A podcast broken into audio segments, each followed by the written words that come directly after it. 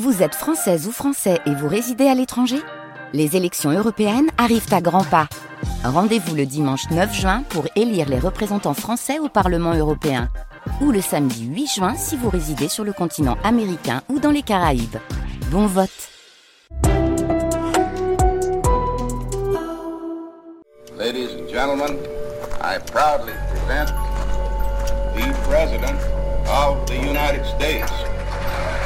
JFK, Made in America, Michel Pomarède, Jean-Philippe Navarre.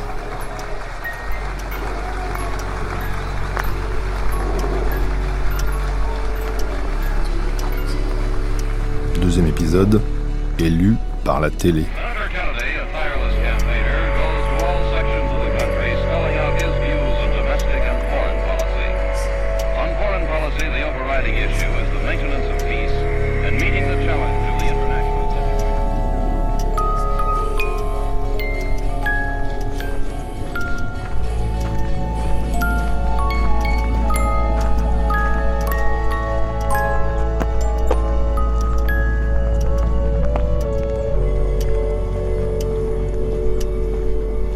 22 novembre 1963, Fort Worth, dans la banlieue de Dallas. John Fitzgerald Kennedy s'apprête à prononcer le dernier discours de sa vie. Évidemment, il ne le sait pas encore, il a 45 ans. Il est 11 heures, passé à la pendule du destin. I know uh, now why everyone in Texas, Fort Worth, is so thin. I've gotten up and down about uh, nine times. This is what you do every morning. Le président entame avec le Texas sa campagne électorale en vue d'être réélu en 1964. Comme souvent en début de discours, il met les rieurs de son côté en parlant de sa femme. Il aime à répéter ce qu'il a déjà dit à Paris en 1961. Je suis l'homme qui accompagne Jackie. I'm getting that somewhat that same sensation uh, as I travel around uh, Charme, Texas. galanterie, efficacité.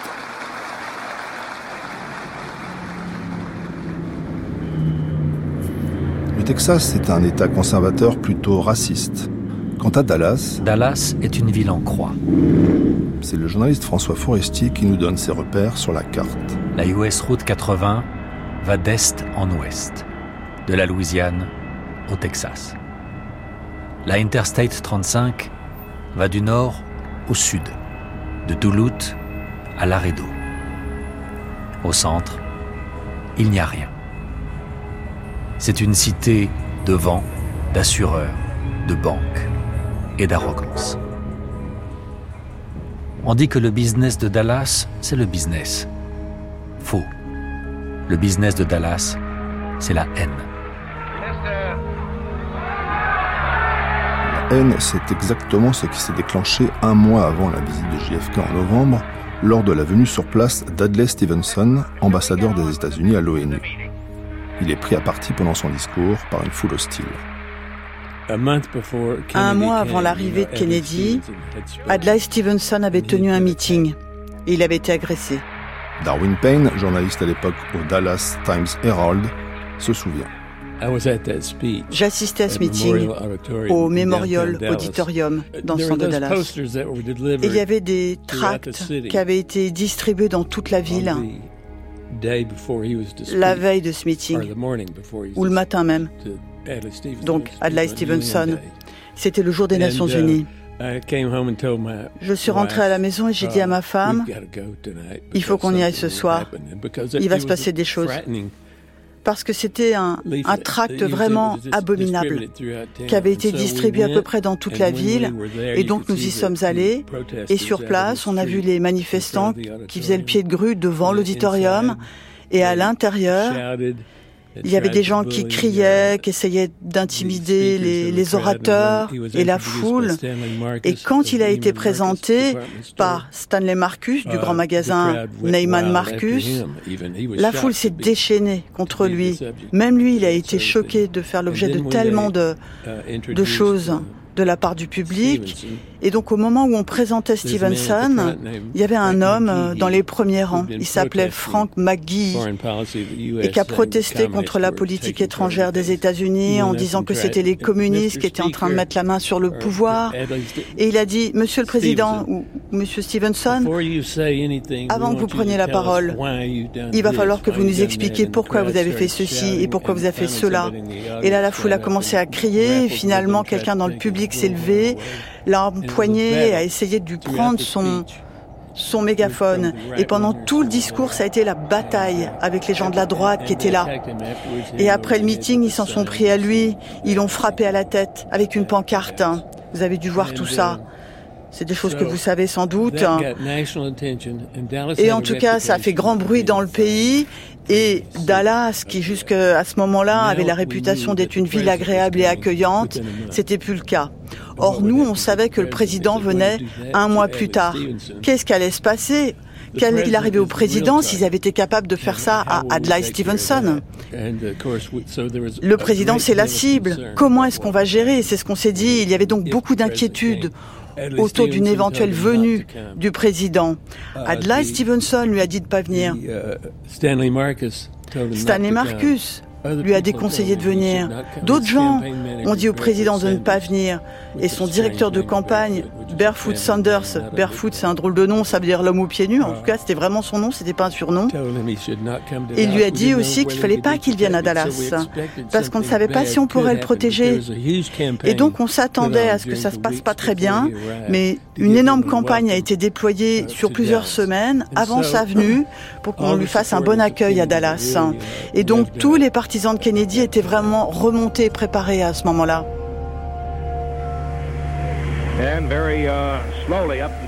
Et le long du bâtiment, très lentement, Air Force One s'immobilise. Un reporter de la radio locale s'enthousiasme à l'arrivée du couple présidentiel.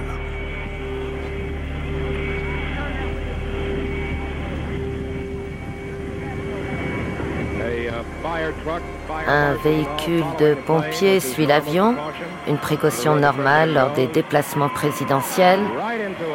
Et juste en face de nous, on, installe la passerelle. La porte s'ouvre comme l'aile d'un grand oiseau. Madame Cabell s'approche avec des roses rouges. La délégation militaire descend en premier, puis c'est au tour de Madame Kennedy, la foule se déchaîne, hurle, puis le président des États-Unis. Je m'appelle Patrick Abedin. Mais au plan professionnel, je suis connu sous le nom de Nick Beef. C'est le nom que je porte, Nick. Enfin, quand j'avais 6 ans, nous vivions à Fort Worth, au Texas, et John Kennedy était en tournée électorale. Il devait atterrir à la base aérienne de Carswell. Mon père était dans l'armée de l'air, alors ma mère a dit Allez, je t'emmène. Et donc mon frère et moi, on est allés, mais on a été séparés parce que j'étais petit, j'avais 6 ans. Et je trouve à ce moment-là un policier militaire qui me met sur ses épaules, on cherche ma mère. Et voilà qu'arrive Air Force One. Il s'approche jusqu'à la clôture parce que personne ne l'a arrêté. Et je vois qui JFK, Jackie. Bon, je leur ai pas serré la main, mais ils étaient là, juste à côté. Et pour un enfant de 6 ans, c'est quelque chose. Et ma mère, la première chose qu'elle a dit, c'est Tu as vu le collier de perles de Jackie? C'est vous dire à quel point ils étaient populaires. Elle, c'était une vraie star de cinéma. Lui aussi, c'était une star de cinéma. Madame Kennedy recule un peu pour attendre le président, qui s'est arrêté pour discuter avec quelques personnes. Les gens le saluent, comme vous voyez, il monte sur tout ce qu'il trouve pour apercevoir le président et son épouse. Il était séduisant. Moi, je ne savais rien de la politique. C'était le premier catholique à être élu président. Mais on savait juste que cet homme-là et cette femme, ils avaient de la classe. Donc on est allé le voir. Des acclamations et des cris les accompagnent tandis qu'il se dirige vers les voitures. Le temps est de la partie. Un ciel d'azur et un franc soleil.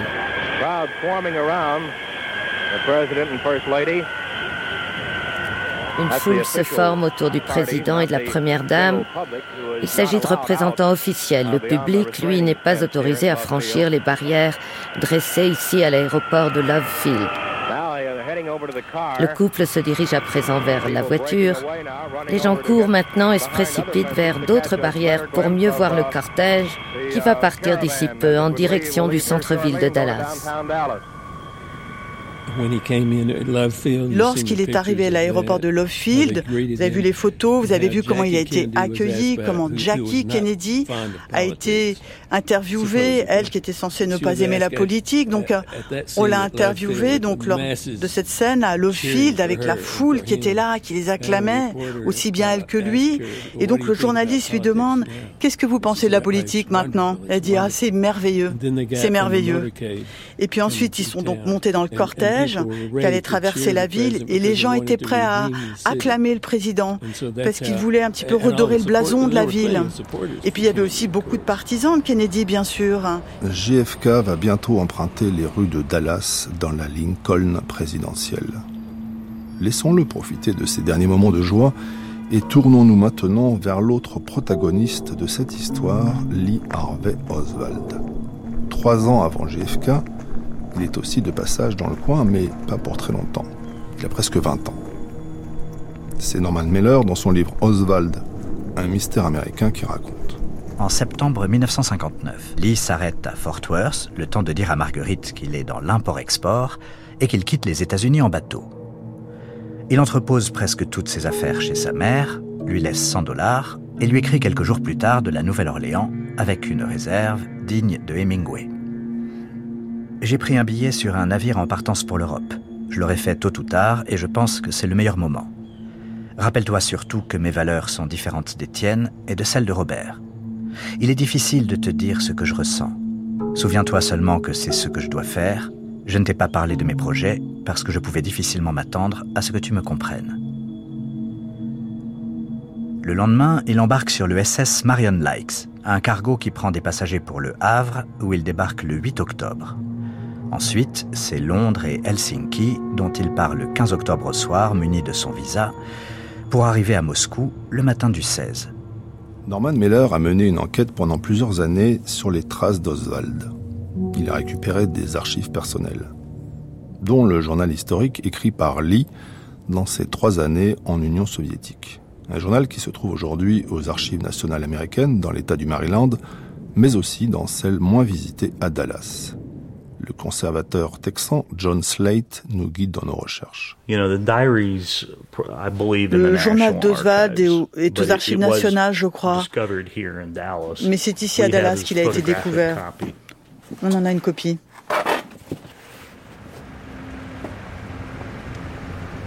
« 16 octobre 1959. J'arrive à Moscou en train depuis Helsinki. Je rencontre le représentant de l'agence Intouriste. Je descends à l'hôtel Berlin, je suis enregistré comme étudiant pour un séjour de 5 jours maximum. Je fais connaissance avec Olga, ma guide, à qui j'annonce que je veux demander la nationalité russe. 18 octobre 1959. Je fête mes 20 ans. Visite le matin et l'après-midi des tombes de Lénine et Staline. Olga m'offre L'idiot de Dostoïevski. 21 octobre 1959. Je suis reçu par un officiel au bureau des visas. Il me demande dans un très bon anglais ce que je veux. Je lui dis, je veux la citoyenneté soviétique. Il me demande pourquoi je parle sans arrêt de la grandeur de l'Union soviétique. Il me dit, la grandeur du pays n'existe que dans la littérature, retournez chez vous. Mes rêves s'évanouissent à cause d'un petit fonctionnaire. 7 heures du soir, je décide d'en finir. Je m'entaille les veines du poignet gauche. Je me plonge dans un bain d'eau chaude. Je me dis, dans une heure, quand Olga va arriver, elle me trouvera mort. J'entends quelque part un violon. Je vois ma vie filer sous mes yeux. 22 octobre 1959. Je suis dans une chambre d'hôpital avec 12 autres malades. Je réalise au bout de deux heures qu'on m'a interné dans un asile pour les fous. 28 octobre. Je quitte l'hôpital et je change d'hôtel. Je retourne au bureau des visas où quatre personnes m'attendent et me demandent si je veux rentrer chez moi. Je réponds non, je veux la citoyenneté soviétique.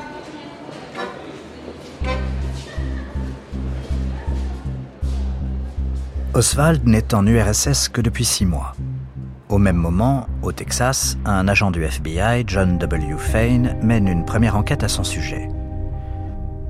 Madame Oswald déclare qu'elle a été très choquée et surprise d'apprendre qu'il est allé à Moscou en Russie. Elle déclare ignorer comment il s'y est rendu, mais savoir qu'il a économisé environ 1600 dollars pendant son service dans les Marines. Elle déclare aussi qu'il n'a jamais montré d'inclination envers les idéologies du communisme, mais que le sujet a toujours été un individu studieux et qu'il lisait des livres considérés comme profonds. Madame Oswald croit que le sujet en tant qu'individu a le droit de faire ses propres choix, mais déclare qu'elle a été très surprise et grandement déçue qu'il ait commis cette action, de sorte que le 22 janvier 1960, elle a envoyé trois lettres différentes à son fils qui lui ont été retournées sans avoir été délivrées. Elle déclare avoir craint qu'il ait pu être retenu et en danger et avoir donc correspondu avec son sénateur et le département d'État, attendu qu'elle avait été très alarmée de peur que quelque chose ne lui soit arrivé. Voilà, Oswald est à Moscou fin 1959. Quelques mois plus tard, à 9763 km de là, JFK est choisi à la convention du Parti démocrate qui se tient à Los Angeles pour devenir le candidat des élections présidentielles. Patientons encore un peu. Les deux hommes vont bientôt se croiser le même jour, au même endroit et à la même heure. Pour nous, je me tiens ici ce soir, face à l'ouest, sur ce qui était autrefois la dernière frontière. Depuis les terres qui s'étendent sur 3000 miles derrière nous, les pionniers ont abandonné leur sécurité, leur confort et parfois leur vie pour construire un Ouest nouveau. Certains diraient que ces luttes sont terminées, que tous les horizons ont été explorés, que toutes les batailles ont été gagnées, qu'il n'y a plus de frontières américaines. Mais je suis sûr que personne dans cette Assemblée n'est d'accord avec cela. Car les problèmes ne sont pas tous résolus et les batailles ne sont pas toutes gagnées. Et nous sommes aujourd'hui devant une nouvelle frontière, la frontière des années 60, la frontière des opportunités et des périls inconnus, la frontière des espoirs inachevés et des menaces non réalisées. Mais la nouvelle frontière dont je parle, n'est pas un ensemble de promesses, c'est un ensemble de défis. Au-delà de cette frontière s'étendent les domaines inexplorés de la science et de l'espace, des problèmes non résolus, de la paix et de la guerre, des poches d'ignorance et de préjugés non encore réduites, et les questions laissées sans réponse de la pauvreté et des surplus. Mais je crois que l'époque exige de l'imagination, du courage et de la persévérance. Je demande à chacun d'entre vous d'être des pionniers vers cette nouvelle frontière. Le magazine télévisé 5 colonnes à la une. Au lendemain de son élection comme candidat, Jack Kennedy s'est retiré chez lui dans le Massachusetts, à Hyannisport, un peu le Saint-Tropez des États-Unis. Pour le public français, euh, monsieur le sénateur, vous êtes un homme nouveau. Si vous le permettez, je vais donc vous poser quelques questions qui permettront à mes compatriotes de mieux vous connaître. D'accord. Quel âge avez-vous? 43 ans. Est-ce que vous êtes déjà allé en France? Déjà souvent.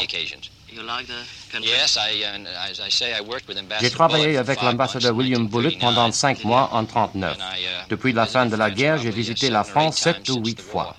J'aime beaucoup votre pays. Vous avez rencontré le général de Gaulle quand il est venu ici? Non, j'étais engagé dans la campagne électorale d'Oregon, mais ma femme l'a rencontré.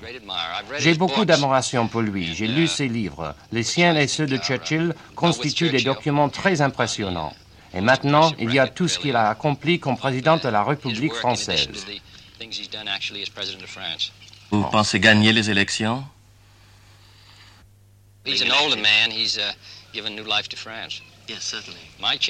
Mes chances ne seront vraiment connues qu'en novembre. Nous sommes pleins d'espoir et je pense que nous allons gagner. Mais la campagne sera formidable car Nixon est un adversaire très valeureux. Rien n'est jamais sûr. Les galops nous donnent à l'égalité. C'est le peuple qui compte. C'est lui qui décidera. Il faut montrer que cet homme qui est jeune a un passé euh, glorieux. L'historien spécialiste des États-Unis, André Caspi. Et qu'il a su, euh, puisque nous sommes en 1960 pendant la campagne électorale, euh, la guerre s'est terminée il y a 16 ans. s'est terminée avec les blessures euh, qu'a subies euh, John Kennedy et puis les opérations qu'il a subies également dans les années 50. C'est-à-dire qu'au fond, John Kennedy a tout pour ne pas être président. Il est relativement jeune, il a été blessé, il est malade. Malade Oui, JFK souffre de la maladie d'Addison. Pour la première fois, le diagnostic est posé. C'est l'historien Thomas Reeves qui nous donne les détails. C'est une maladie rare et en effet très grave à cette époque. Découverte par Thomas Addison vers 1850, elle se caractérise par une insuffisance surrénalienne, les glandes surrénales ne fabriquant pas suffisamment d'hormones. Les symptômes sont nombreux et permettent de mieux comprendre les problèmes de santé rencontrés par Jack depuis plusieurs années, même si l'on ne sait pas précisément quand il a contracté cette maladie asthénie, nausée, perte de poids, coloration de la peau plus foncée, qui donne d'ailleurs son surnom à la maladie d'Addison, la maladie bronzée. Cruel paradoxe, ce qui était considéré comme un signe de bonne santé n'était en réalité qu'un des symptômes de la maladie mortelle qui touche Jack. Donc bref, tout cela fait que le mythe Kennedy a pour but de dissimuler toutes ses faiblesses et de montrer au contraire que les États-Unis entrent dans une période nouvelle, une période dynamique, marquée par la jeunesse et par, euh, comment dire, la bonne santé du pays, mais une bonne santé du pays qui est illustrée par un homme malade.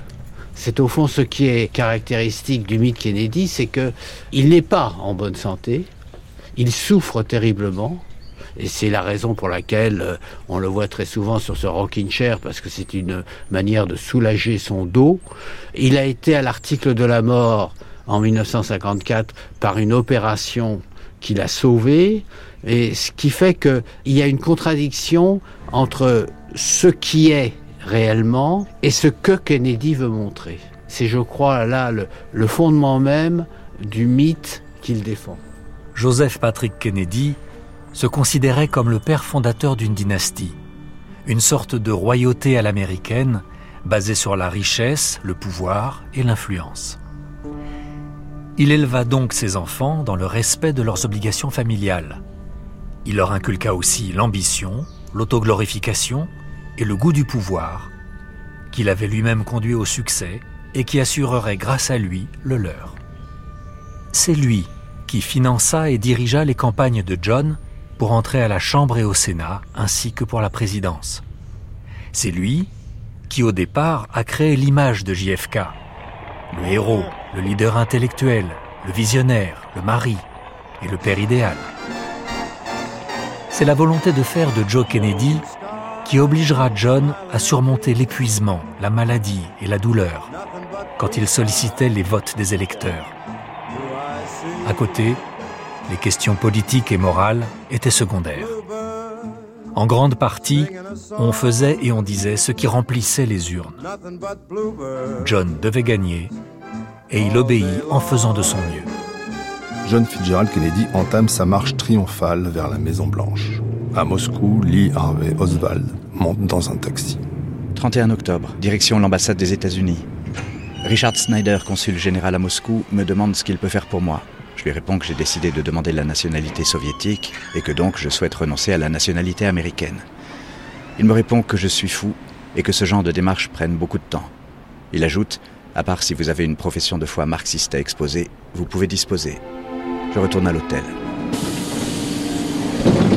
Norman Miller nous donne le point de vue des autorités soviétiques sur la curieuse démarche de Lee Harvey Oswald. Si effectivement un ancien marine était profondément déçu par le système capitaliste au point de passer de l'autre côté, cela pouvait servir à démontrer que la vie aux États-Unis n'était pas aussi agréable que le suggéraient les médias américains. Comme il y avait au centre de Moscou un département consacré à la propagande, ces gens-là avaient dû faire leur propre évaluation qui était remontée jusqu'au sommet du comité central, Mikoyan. Néanmoins, le général Marov insiste pour dire que tout différent entre le contre-espionnage et le service de propagande du KGB aurait été résolu sans conflit. Le but, c'est de se comprendre. Quand deux généraux se parlent, on a tendance à ne pas le faire officiellement. Écoute, dit l'un, qu'est-ce qu'on va faire de ce type, Oswald? Bon, c'est un gâchis. Euh, ok, d'accord. Alors, est-ce qu'on le renvoie? Où est-ce qu'on le garde? 16 novembre. Un officiel russe vient à l'hôtel me dire que je peux rester dans le pays jusqu'à ce qu'une solution à ma demande soit trouvée. La solution, en tout cas pour l'avenir des États-Unis, c'est comme le dit la chanson de Frank Sinatra, c'est Kennedy.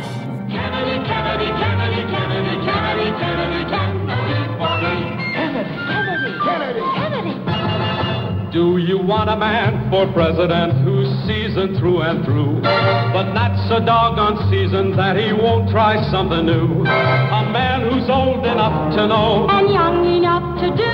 Well, it's up to you, it's up to you, it's strictly up to you. This is Kennedy in Ça, c'est Kennedy en 1960 à Fort Worth. J'étais jeune reporter à Fort Worth. C'était mon premier emploi. Et il est venu prononcer un discours pendant la campagne de 1960. J'avais très envie de couvrir l'événement parce que j'étais jeune dans le métier. Mais euh, je suis arrivé au bureau ce jour-là, on m'a dit que j'étais sur aucune mission en particulier. Et puis finalement, le rédacteur en chef m'a dit, tiens, voilà une carte de presse. Il me dit, tu montes dans le bus de la presse qui va de Fort Worth à Dallas. Bon, ça sera largement après notre bouclage, mais on couvre au cas où quelqu'un s'en prendrait à lui. Et il a dit ça sur ton de la plaisanterie, et puis moi aussi j'ai ri, parce que personne ne pensait qu'on allait s'en prendre au président. Ça, c'était en 1960.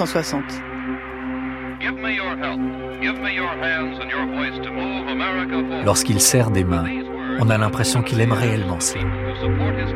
Après chaque allocution d'une quinzaine de minutes, il se précipite le premier vers la sortie et donne à chaque membre du public une solide poignée de main, accompagnée d'un sourire chaleureux et d'un merci d'être venu. Les bébés et les enfants ont droit à une tape amicale dans le dos et à une gentille taquinerie. John déclara à un auditoire de Milwaukee que la politique était le métier le plus stimulant et le plus enrichissant. La femme du sénateur Kennedy doit limiter ses apparitions lors de la campagne parce qu'elle attend un enfant, mais des milliers de personnes ont quand même pu la voir. Catherine Pancol nous raconte Jackie Kennedy de l'intérieur. Elle a eu beaucoup de mal à faire les campagnes électorales de John. Elle n'avait aucun respect pour la politique. Elle trouvait que c'était boring, ennuyeux. Elle répétait toujours la même chose, serrer des mains, embrasser des bébés. Elle ne supportait pas. Pendant la campagne électorale, la première où il est devenu sénateur du Massachusetts, elle était dans la voiture, elle lisait Proust, La recherche du temps perdu. Et quand euh, il devait traverser des foules et que tout le monde s'agglutinait sur les vitres, elle se mettait sur la boîte à gants, et elle bouquinait. Et quand elle l'a fait, elle l'a fait pour lui faire plaisir. Et quand il l'a trompé trop, elle le menaçait de plus jamais le faire. Et comme c'était un atout pour lui, parce que c'était une femme qui parlait espagnol, français, italien. Elle était très douée pour les langues. Il se calmait un peu, puis il recommençait. Je crois qu'il y avait euh, un vrai lien entre deux. L'historien David Nassau. Je ne le comprends pas. Mais je pense que Jackie aimait Jack et que Jack aimait Jackie. Mais ça n'a pas empêché Jack de batifoler du premier jour du mariage. Et until his death. Jusqu'à sa mort. And he grew up. I mean, mais il avait grandi avec. Euh, it was not abnormal. He knew what Pour lui, ce n'était pas anormal. Il connaissait les agissements de son père, il connaissait la relation entre ses parents. And he made the decision that he needed Et il a décidé qu'il avait besoin d'avoir d'autres femmes, d'avoir des maîtresses et que Jackie had to accept that. Jackie devait l'accepter. Kennedy était un amant, je dirais, rapide. L'historien André Caspi. C'est-à-dire qu'il ne traînait pas avec des maîtresses qui seraient accrochées à ses basques. Ce qu'il faut dire simplement, c'est que John Kennedy est le fils de son père. Joe Kennedy est un homme riche, c'est un homme qui a des liaisons avec la mafia, qui euh, déteste Roosevelt et qui en somme fait tout pour euh, favoriser la carrière de son fils. Cela dit, euh, c'est aussi une famille dans laquelle le malheur a frappé. Hein. Il ne faut pas oublier que le fils aîné des Kennedy est mort au combat, juste au-dessus du sol français d'ailleurs, aux commandes de son avion. Bon, autrement dit, c'est une famille qui a des côtés très positifs et des côtés très négatifs. Bon, ben avec ça, euh, on fabrique un homme politique, mais c'est un homme politique qui a du talent. Je crois qu'il ne faut pas réduire John Kennedy à ses liaisons amoureuses, qui sont nombreuses et souvent suspectes.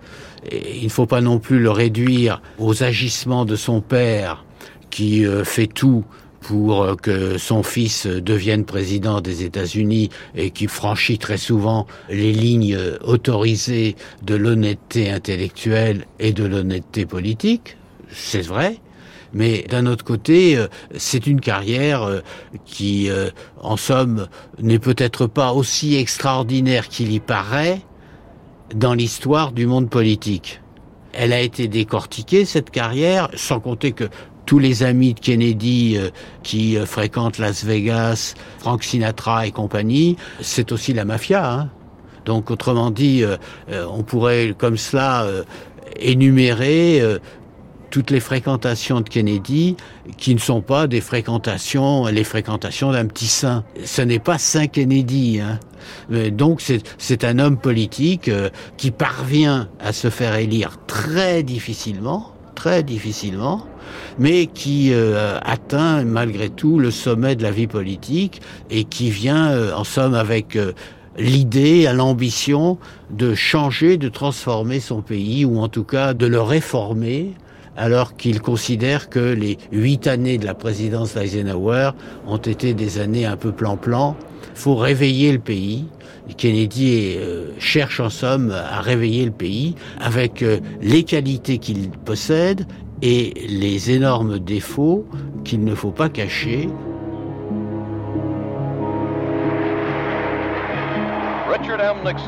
En face de JFK, pour les élections présidentielles, les républicains ont choisi Richard Nixon.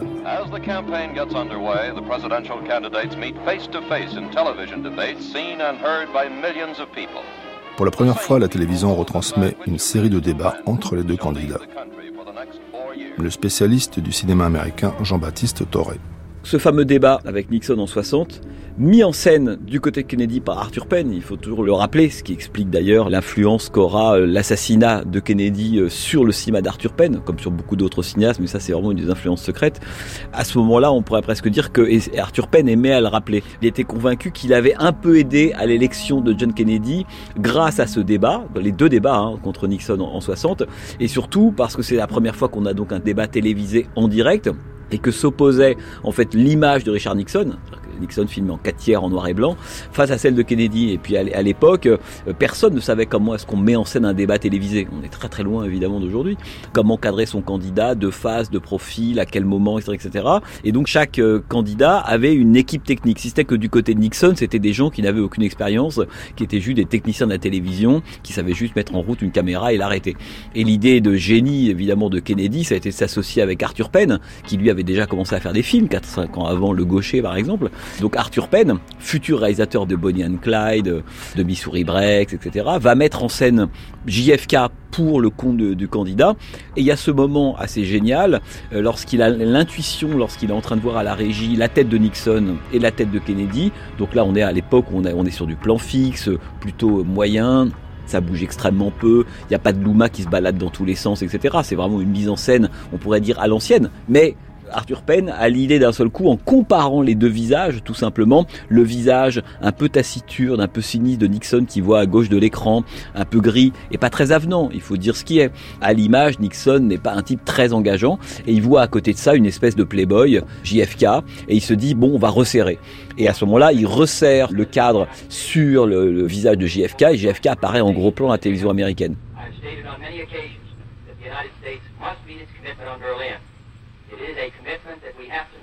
Et là, l'idée de génie, c'est non seulement un d'avoir fait ça, donc un point pour JFK, dont l'image d'un seul coup euh, pénètre, mais presque au sens littéral du terme, les foyers américains.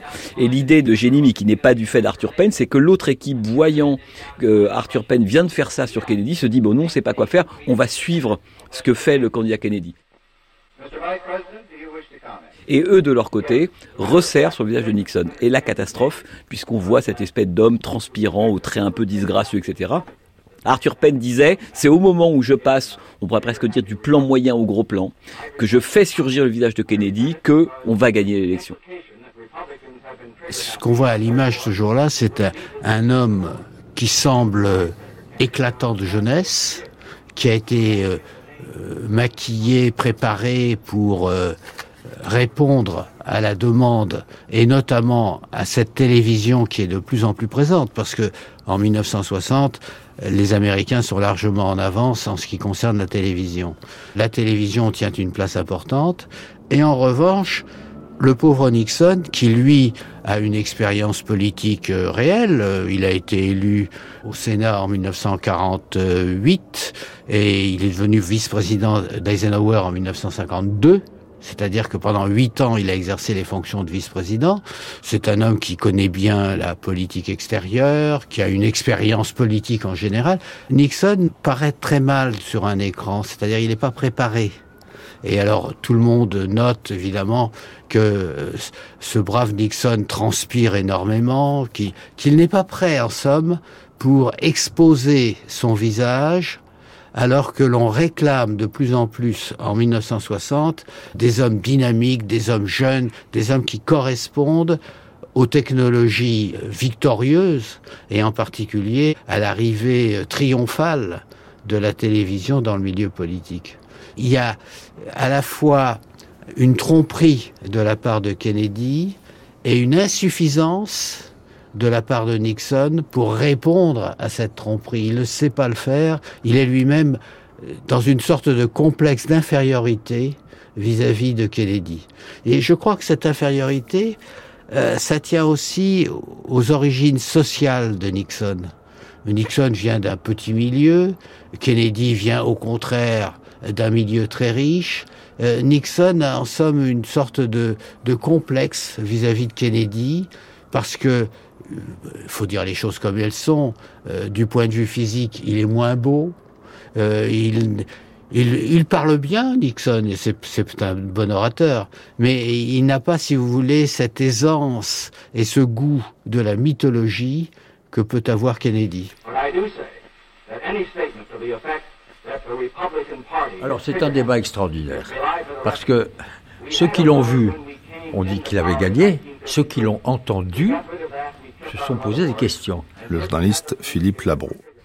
Kennedy, il arrive bien rasé, bien propre, à l'aise, il a bien préparé son truc, et Nixon, nerveux, anxieux, détestant en fait Kennedy tout en le respectant, arrive en sueur, mal rasé, et donc à l'image, le beau gosse, si j'ose dire, l'emporte sur le vilain garçon. Bien.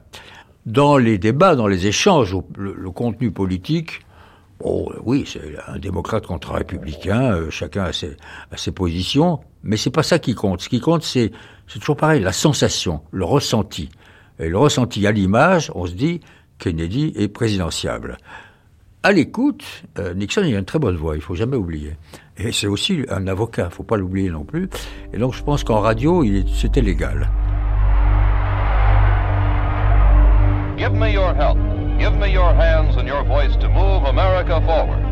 With these words, Senator Kennedy asks the people to support his candidacy and his program. In 14 weeks of campaigning, he attracts enormous crowds. L'image est belle et forte, pas de doute, le Playboy va gagner. Ses jours sont comptés. Mais Nixon ne sait pas que son adversaire a une épée de Damoclès au-dessus de la tête. Les médecins disent que j'ai une sorte de lente leucémie ils me disent que je vais probablement vivre jusqu'à 45 ans, explique-t-il à son ami journaliste Joe Alsop.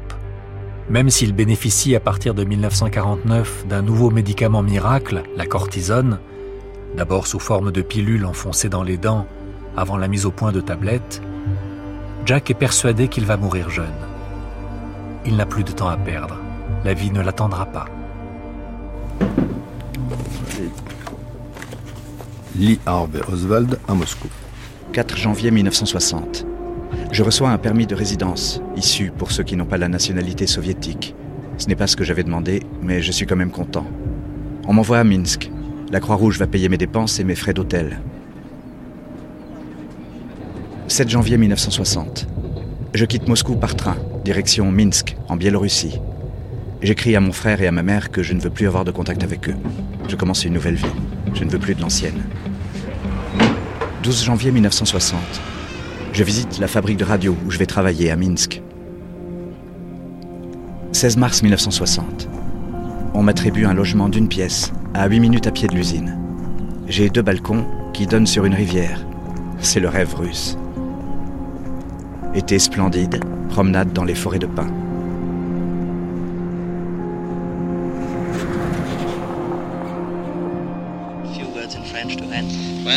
JFK. C'est un grand plaisir. Euh, j'ai visité euh, de France de beaucoup d'occasions et euh, je suis très heureux d'avoir cette occasion de dire hello. Thank you.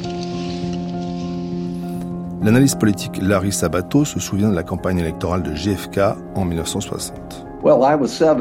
J'avais 7 ans lorsque JFK a été élu président. J'étais dans une école catholique. Autant dire que c'était mission sacrée de soutenir euh, John Kennedy. Et avec enthousiasme, tout le monde dans mon école l'a fait. Et je suppose que c'était le cas dans la plupart des écoles catholiques. Uh, Donc on faisait du porte-à-porte pour Kennedy. J'avais 7 ans. Et généralement, on a été plutôt bien accueillis. Mais de temps en temps, on claquait la porte au nez. Révérend Messin, Révérend Rock, je vous remercie de votre généreuse invitation à m'exprimer devant vous. 12 septembre 1960, cinq jours seulement après la rencontre du Mayflower Hotel, devant la Ministerial Association of Houston, un parterre de pasteurs hostiles. La pression est énorme dans le camp démocrate. Quelques jours avant le discours, Sorensen confie à un ami Nous pouvons gagner ou perdre l'élection lundi soir à Houston. Dans un silence de cathédrale, pendant 11 minutes, Jack défend avec brio sa foi dans les valeurs de l'Amérique. Bien que la question dite religieuse soit nécessairement et à juste titre le sujet principal de ce soir, je tiens à souligner dès le départ que je crois que nous avons des problèmes bien plus critiques à aborder dans la campagne de 1960. L'expansion de l'influence communiste, qui s'exerce désormais à seulement 150 km des côtes de Floride, le traitement humiliant de notre président et vice-président par ceux qui ne respectent plus notre pouvoir, les enfants affamés que j'ai vus en Virginie occidentale, les personnes âgées qui ne peuvent pas payer le médecin, les familles forcées d'abandonner leurs fermes, et une Amérique avec trop de bidonvilles, avec trop peu d'écoles, et trop en retard sur la Lune et l'espace. Ce sont là les vraies questions qui devraient décider de cette campagne. Et ce ne sont pas des questions religieuses car la guerre, la faim, l'ignorance et le désespoir ne connaissent aucune barrière religieuse. Pour le couple Sorensen-Kennedy, ce discours est une occasion exceptionnelle de répondre aux critiques et dans le même temps de se présenter comme l'incarnation des valeurs américaines. Très habile, il rappelle ainsi. Mais parce que je suis catholique et qu'aucun catholique n'a jamais été élu président, les véritables enjeux de cette campagne ont été occultés peut-être délibérément, dans certains milieux moins responsables que le vôtre, de sorte qu'il est apparemment nécessaire pour moi de déclarer une fois de plus, non pas en quel type d'église je crois, car cela ne devrait concerner que moi, mais en quel type d'Amérique je crois. À l'époque, nous étions un pays qui comptait environ 70% de protestants pour 20-25% de catholiques. Et ça aussi, c'était une partie du problème. Les gens soupçonnaient que le, pape dirigeait les États-Unis en sous-main et on en parlait ouvertement dans les journaux. Il y avait aussi des caricatures politiques. Non pas qu'il y ait une, une ligne directe entre le Vatican et la Maison Blanche, mais les faits ne suffisaient pas pour convaincre à l'époque, comme aujourd'hui. Je crois en une Amérique où la séparation de l'Église et de l'État est absolue, où aucun prélat catholique ne dirait au président s'il est catholique comment agir, et aucun pasteur protestant ne dirait à ses paroissiens pour qui voter où aucune église ou école confessionnelle ne se voit accorder de fonds publics ou de préférences politiques, et où aucun homme ne se voit refuser une fonction publique simplement parce que sa religion diffère de celle du PDG qui pourrait le nommer ou du peuple qui pourrait l'élire. Je crois en une Amérique qui n'est officiellement ni catholique, ni protestante, ni juive, où aucun fonctionnaire ne demande ni n'accepte d'instructions sur la politique publique de la part du pape, ni du Conseil national des églises ou de toute autre source ecclésiastique, où aucun organisme religieux ne cherche à imposer sa volonté, directement ou indirectement, à la population ou à des fonctionnaires, et où la liberté de religion est si indivisible qu'une attaque contre une église est considérée comme une attaque contre toutes les églises. C'est l'Amérique en laquelle je crois, et le genre de présidence dans lequel je crois.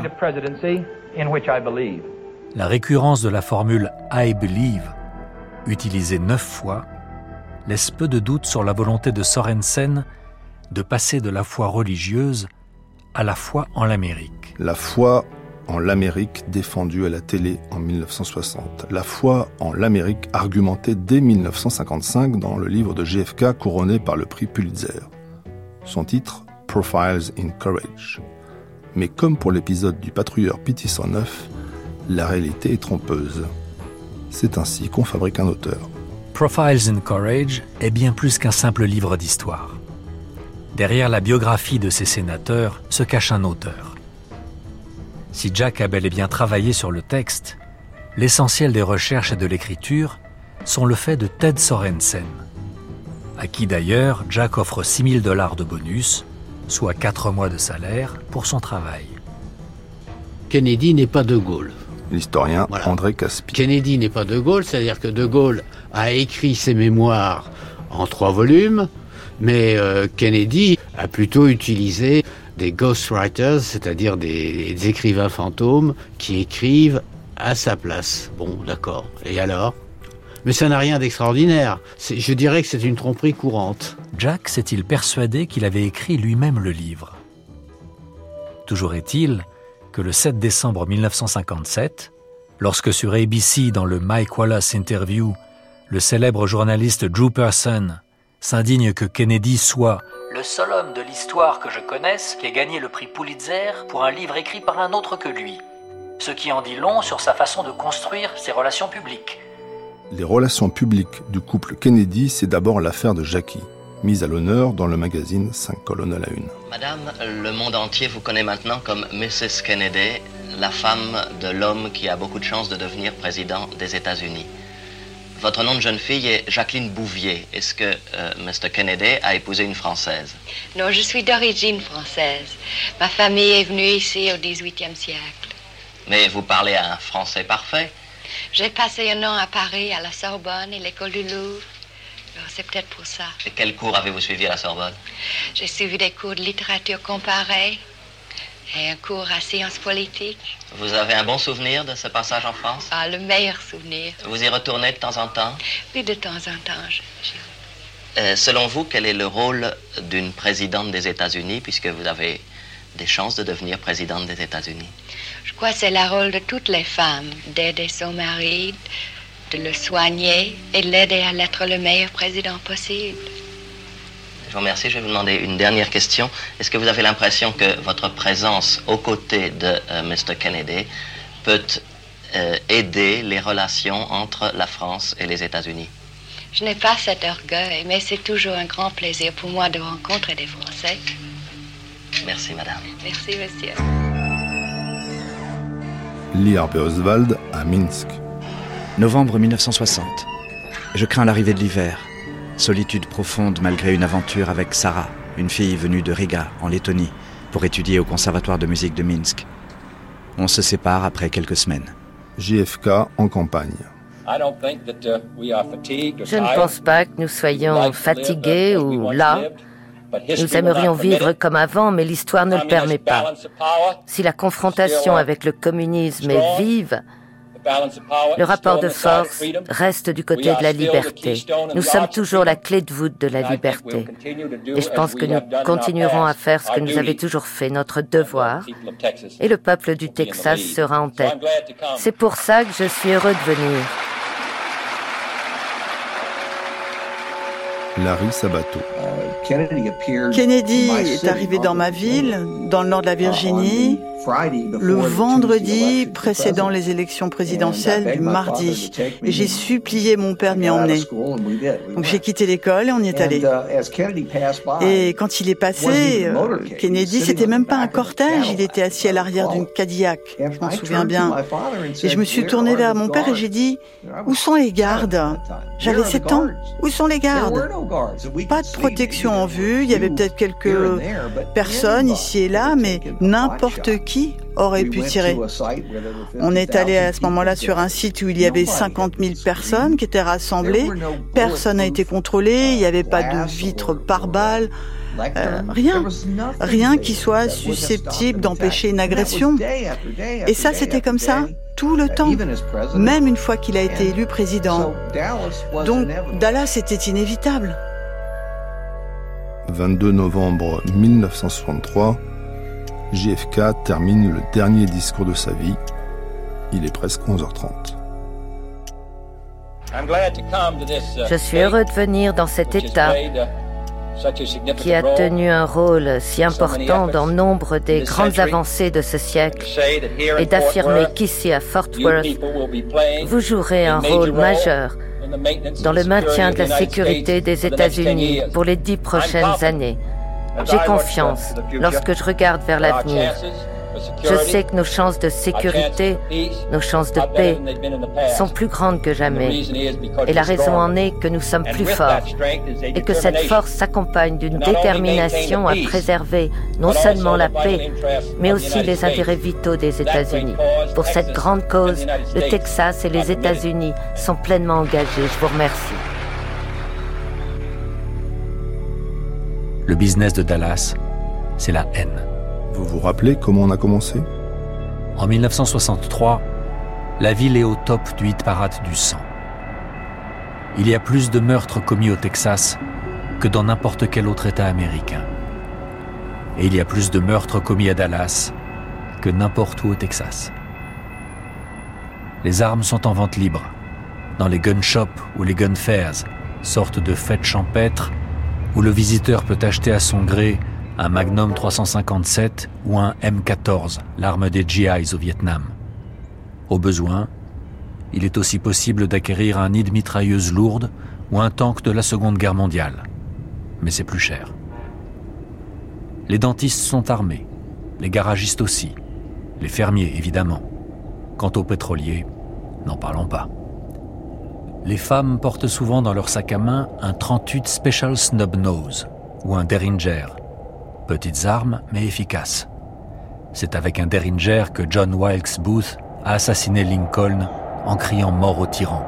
C'était le 15 avril 1865. Nous n'en sommes pas encore là pour le bis repetita, laissons JFK se faire élire le 8 novembre 1960. A record number of Americans, upwards of 67 million, go to the polls to elect the 35th president of the United States. Le téléphone sonne. C'est Richard Daley, le maire de Chicago, fidèle parmi les fidèles. Monsieur le Président, avec un peu de chance et l'aide de quelques amis proches, vous allez gagner l'Illinois. Qui sont ces amis proches Des mafieux Des volontaires Jack ne le sait peut-être même pas. Joseph détient certainement la réponse. À 3h20, la mine déconfite et à la grande surprise de Jack, Richard Nixon se présente à la télévision et semble reconnaître sa défaite.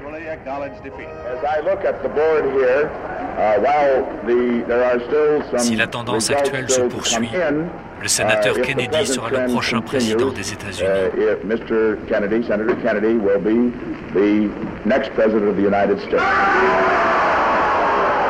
À peine plus de 100 000 voix d'écart séparent les deux hommes. On pourrait dire dans certains cas qu'avec le déplacement d'un pour cent des voix populaires, c'est Nixon qui aurait été élu et pas Kennedy. Et on peut aussi euh, imaginer, d'ailleurs euh, pas besoin d'imaginer, c'est une réalité, que dans certains États, notamment au Texas, il y a eu vraisemblablement, je ne dirais pas des magouilles, mais enfin euh, des résultats qui ne sont pas d'une honnêteté totale. On ne sait pas. JFK répond à Nixon, le félicite. Blabla convenu, applaudissements enthousiastes. Rideau. Moi, j'ai grandi dans une famille qui vénérait John Kennedy. L'historien Stephen Knott. Ma mère um, était catholique irlandaise. Donc John Kennedy, évidemment, a été le premier président catholique, ou en tout cas le premier candidat uh, catholique sérieux à la présidence. Donc euh, um, pour ma mère, c'était merveilleux. En fait, pour elle, il était là en fait pour faire tomber les barrières entre les religions. Et donc c'est dans ce contexte-là que moi j'ai grandi. Étant catholique irlandais du Massachusetts, dont était originaire aussi Kennedy, uh, il est devenu vraiment quelque chose, et je pense qu'on n'exagère pas en disant ça, il est devenu quasiment une figure sainte pour les uh, catholiques, particulièrement les catholiques irlandais. Et c'est dans ce contexte-là que moi j'ai grandi. À tous les Américains, J'annonce que les quatre prochaines années seront des années difficiles et stimulantes pour nous tous.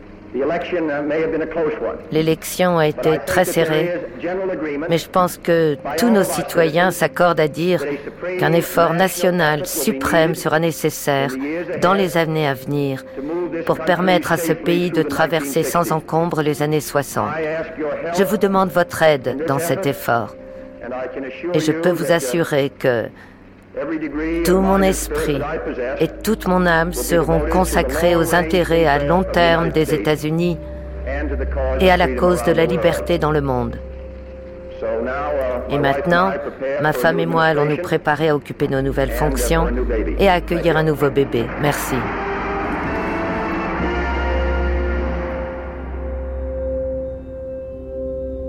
Larry Sabato. Je ne savais pas, on ne pouvait pas savoir quand ça allait se produire, où ça se produirait. Mais c'était inévitable, ça allait se uh, produire. Et, ce qui est intéressant, uh, euh, c'est qu'il y a une femme qui devait avoir, je sais pas, plus de 60 ans, 70 ans, qui à ce moment-là a écrit à l'attaché de presse du uh, président, c'était Pierre Salinger à l'époque, hein. c'était quelques semaines avant qu'il ne vienne à Dallas. Cher Monsieur Salinger, sans être alarmiste, j'espère de tout cœur que l'on parvienne à dissuader le président Kennedy d'apparaître en public dans la ville de Dallas, quand bien même j'aimerais beaucoup l'y entendre et le voir. Cette bande de voyous ici à Dallas, ces brutes, sont foudrage parce que leur attaque contre l'ambassadeur Adlai Stevenson le 24 octobre s'est retournée contre eux. L'un d'eux aurait déclaré ce n'est qu'un début. Même en nombre, aucun policier, agent civil ou garde officiel ne peut réprimer ce qui flotte dans l'air, monsieur Salinger. C'est terrible d'y penser, mais tous se rappellent le triste sort du président McKinley, assassiné. Ces gens sont fous, enragés. Nous devons en prendre la mesure et nous attendre à des actions imprévisibles de leur part. Sincèrement vôtre, Nelly M. Doyle. Alors Salinger lui a répondu, il l'a remercié, il lui a dit Enfin, madame, le président peut aller partout dans le pays, il est adoré. Et en fait, c'est cette dame qui avait raison, et c'est lui qui avait tort.